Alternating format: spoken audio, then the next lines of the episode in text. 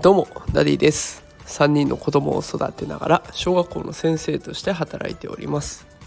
このラジオでは毎日育児や教育を少しでも楽にするそんなヒントを一日一つお送りしております、え、さて今日はですねリーダーシップを得るための簡単な方法というテーマでお送りしたいと思います。え、リーダーシップねきっとお子さんにちょっとはね持っていてほしい力の一つなんじゃないかなと思います。でそのリーダーシップを得るための簡単な方法結論ですが根拠のない自信を持つことです。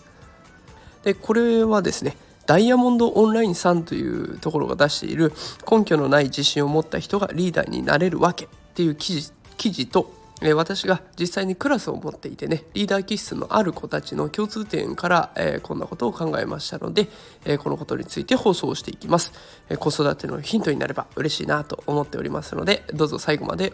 お付き合いください、えでは先ほど紹介したねダイヤモンドオンラインさんの方の記事で、え、学んだことですが記事の内容をざっくりとまとめます。これでリーダーシップをつけるためには根拠のない自信が必要だっていうのがなんとなく分かっていただけるかなと思いますのでお聞きください。ではいきますね、え、何かの問題が起こった時にそれに対する当事者意識っていうのは問題解決のためには絶対必要となっています。でその当事者意識を持つために必要なには必要なものは何かっていうとリーダーシップになってくると。じゃあリーダーシップを取るために必要なものっていうのは何かっていうとこれが根拠のない自信だというふうに書かれています。でじゃあ根拠のない自信っていうのはどこから生まれてくるかっていうと自己効力感から生まれてきます。じゃあその自己効力感を得るためにはどうしたらいいかっていうと成功体験これを積み重ねることが必要になってきます。成功体験を積み重ねるためにはじゃあ何が必要かっていうと常に先頭に立ちピンチの時に仲間を助ける辛い時に率先して前に出るというアウトプットの機会をたくさん得ることが大事だよということが書かれていました。でこの中で注目私が注目したのがねリーダーシップに必要なものは根拠のない自信だというこの部分なんですね。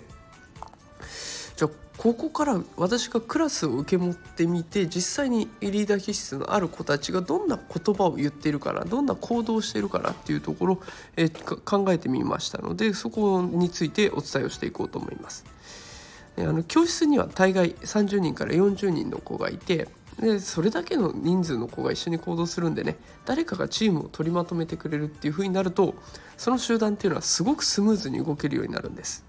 まあ、本音を言うとねあの全員がリーダーになれてでその場面ごとに得意なことを生かしてリーダーが入れ替わるようなそんなチームだったら素敵だなと思うんですけれどもやっぱり今の現状で見てみると一部の子がねリーダーシップを発揮するっていう教室が少なくないかなというふうに思います。でこのリーダーシップですが何かを教えたわけじゃなくても自然とリーダーシップを発揮する子がいるんですね。でその子はこうクラスの雰囲気を察知してクラスが沈んでるなと思っていれば盛り上げてくれるしちょっと後ろ向きだなってな運動会がある音楽会があるいろんな行事があるってなった時に後ろ向きだったとしたらそれに対して前向きな発言をしてみんなを引っ張っていってくれる。こんなことをやってくれます。でその行動をとってる時その子の顔は自信に満ち溢れてるんです。これ言って嫌われちゃったらどうしようとかこれ言ってみんながついてきてくれなかったらどうしようなんて不安が1ミリも感じられないんですね。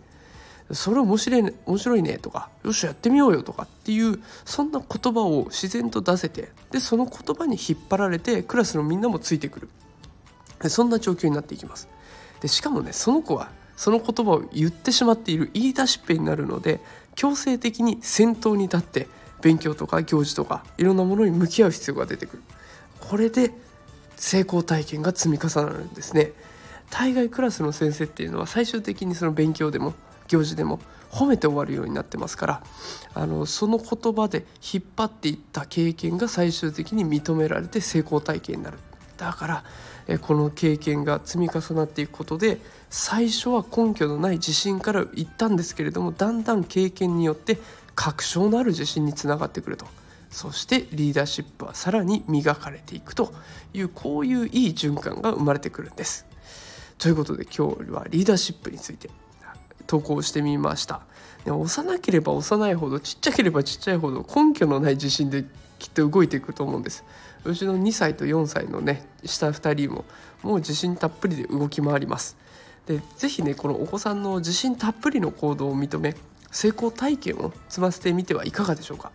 きっとねこれから子どもたちが大きくなって社会に出る時には大きな組織のリーダーになったりとかねちっちゃくても今は DAO みたいな、えー、自立分散型の組織があったりしますのでそういったところでリーダーになったりしていろんな面白いことを仕掛けてくれるかもしれません。是非将来のお子さんのために今は根拠のない自信でも成功体験を積ませてリーダーシップを発揮できるように育ててみてはいかがでしょうか。ということで今日はリーダーシップについての発信でございました。今日も最後まで聞いてくださってありがとうございました。それでは素敵な週末をお過ごしください。さようなら。